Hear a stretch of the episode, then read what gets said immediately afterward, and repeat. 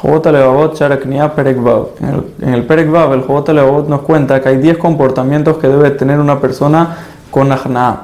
El primer comportamiento es saber la grandeza de Hashem, porque el momento que una persona sabe la grandeza de Hashem, sabe cuánto se tiene su lugar ante él.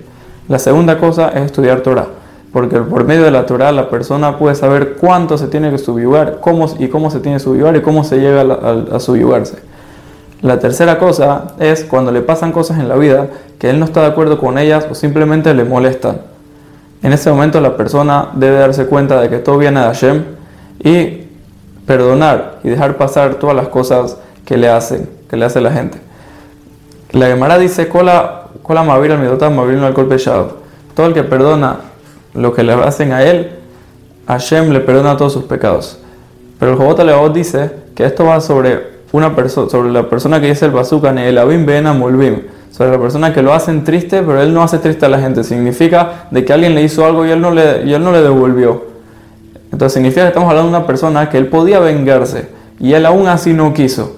Sobre esa persona fue dicho que si él deja pasar esa oportunidad que él tuvo de poder avergonzar a la otra persona de vuelta y quizás más de lo que la otra persona lo avergonzó a él, entonces ahí, y él aún así lo dejó pasar, sobre esa persona está dicho que le perdonan todos los pecados.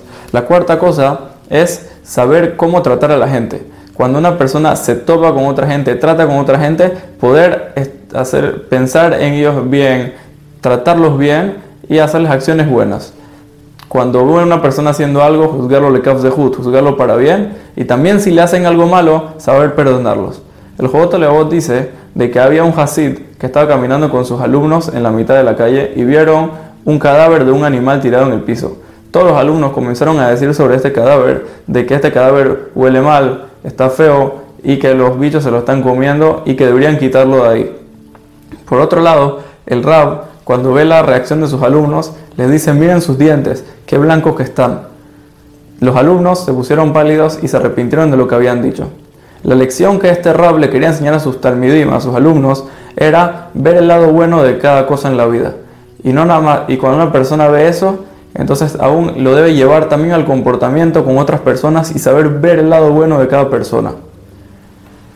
Esto nos enseña de que una persona debería ver todas las cosas buenas en la vida y el lado bueno de cada cosa.